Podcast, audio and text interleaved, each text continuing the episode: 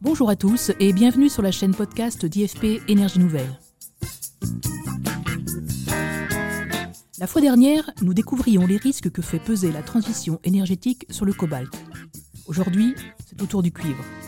Métal connu de tous, il ne préoccupe pas autant que le lithium ou les terres rares, et cela bien à tort. L'économiste prospectiviste Emmanuel H est de nouveau avec nous aujourd'hui pour faire part des résultats obtenus avec son équipe. Bonjour Emmanuel H. Bonjour. Alors, pourquoi est-il si important de parler du cuivre dans la transition énergétique? Racontez-nous. écoutez, il est très important de, parler du cuivre dans la transition énergétique, tout simplement parce qu'on aborde là les, métaux de structure. Généralement, quand on parle de transition énergétique et qu'on étudie le rapport aux ressources, on est plutôt sur les, petits métaux ou les métaux rares de type le cobalt, le lithium. Or là, le cuivre, on a, face à nous un, gros métal, un métal de structure qui est, couramment employé dans, de nombreux secteurs, hein, notamment euh, dans les câbles, les fils électriques, dans la plomberie, dans les équipements électroniques, dans le secteur du transport ou dans les bâtiments. Mais le cuivre, le cuivre il attire de plus en plus l'attention en tant que matériau essentiel dans le cadre de la transition énergétique. Pourquoi? Tout simplement parce que les contenus en cuivre des technologies bas carbone sont supérieurs à ceux des technologies conventionnelles. Si par exemple vous prenez l'exemple du transport, un véhicule thermique, ça comprend environ 20 kg de cuivre. Si vous passez à une hybride, vous êtes autour de 40 kg. Si vous passez à l'électrique, on va monter jusqu'à 80 kg de cuivre. Et encore, pour de très très gros modèles, on peut monter autour de, 200 kg. Et si vous regardez un petit peu les, technologies de génération d'électricité, si vous prenez par exemple par mégawatt installé, entre une centrale à gaz ou euh, une centrale solaire, vous allez avoir un rapport de 1 à 10 pour le cuivre utilisé. Et donc, tous ces, tous ces facteurs vont faire qu'en cumulé, on va avoir une, augmentation de la, de la, demande de cuivre à l'horizon 2050. Et juste un dernier chiffre, en termes de consommation, euh, selon nos scénarios, 4 hein, degrés ou 2 degrés, on devrait avoir une consommation annuelle en 2050 entre 86 millions de tonnes et 102 millions de tonnes, soit environ 4 fois la consommation actuelle. Et si la demande en cuivre explose comme prévu, avons-nous les ressources pour y faire face? Alors c'est une vraie problématique. Pourquoi? Parce que nous, dans, le jargon des économistes euh, qui travaillent sur les, matériaux de la transition énergétique, on dit généralement petit métal, petit problème, gros métal, gros problème. Et avec le cuivre, on, risque d'avoir un, vrai problème. Pourquoi? Parce que tout simplement, euh, le cuivre, de, tous les matériaux que nous avons étudiés, c'est le métal le plus critique euh, à l'ensemble de nos travaux à l'horizon 2050.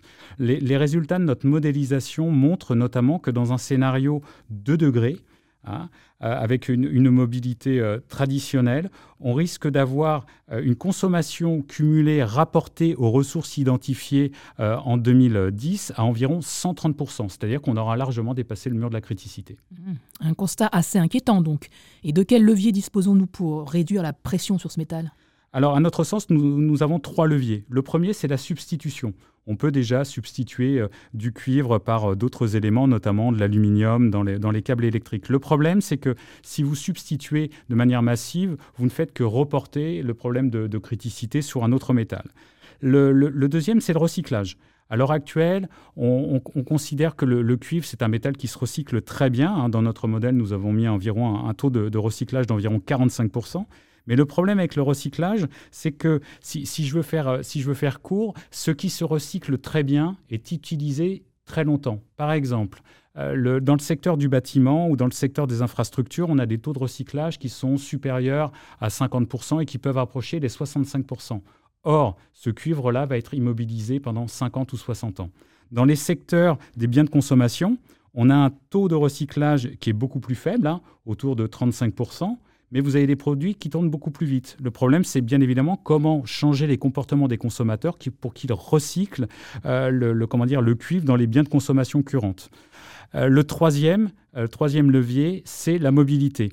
Alors dans nos calculs, on peut, on peut réduire la consommation de cuivre du secteur transport en passant d'une mobilité traditionnelle à une mobilité soutenable, et on va réduire d'environ 13% la consommation du secteur transport, ce qui ferait en global, tout, secteur confondu, une réduction de la consommation de cuivre de 2,3%. Eh bien, gageons que les États intègrent ces considérations dans leur politique euh, rapidement. D'autant qu'un pays a déjà anticipé avant tout le monde les besoins à venir, euh, la Chine, ce qui constitue un autre risque géopolitique d'importance. Pouvez-vous nous expliquer? Alors oui, euh, lorsqu'on parle des États qui, euh, intègrent déjà les considérations euh, de, criticité ou d'approvisionnement, on pense tout de suite à la Chine. Pourquoi? Parce que bah, la Chine, alors la, Chine ne possède que 8% des productions minières de, comment dire du minerai de cuivre, mais elle réalise environ 40% des activités de, raffinage. Hein. On, on, estime que 4 des 5 premières raffineries de cuivre au monde sont déjà sous pavillon chinois. Et euh, la, Chine, c'est aussi le premier consommateur euh, mondial de cuivre, avec environ 50% du, cuivre raffiné. Alors comment fait la Chine? La Chine, elle importe beaucoup. Elle importe déjà plus de 45% des importations de cuivre au niveau, au niveau mondial. Et surtout, la, Chine, elle a mis en place une politique pour aller chercher le cuivre à l'extérieur. Alors, cette politique, elle a débuté dans les années 2000. Hein, c'est ce que l'on appelait la going out euh, policy, c'est-à-dire aller chercher euh, à l'extérieur.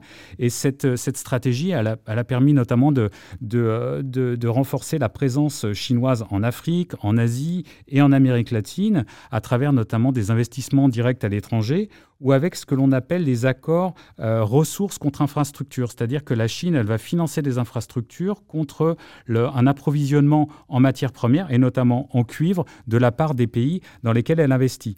Et notamment, ce qui est très intéressant, c'est euh, la politique chinoise en Amérique latine.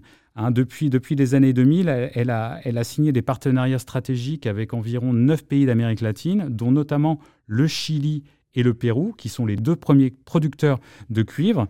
Et à l'heure actuelle, on peut estimer que la Chine, elle contrôle, voit via ses investissements directs étrangers, un tiers euh, des ressources euh, de cuivre au Pérou.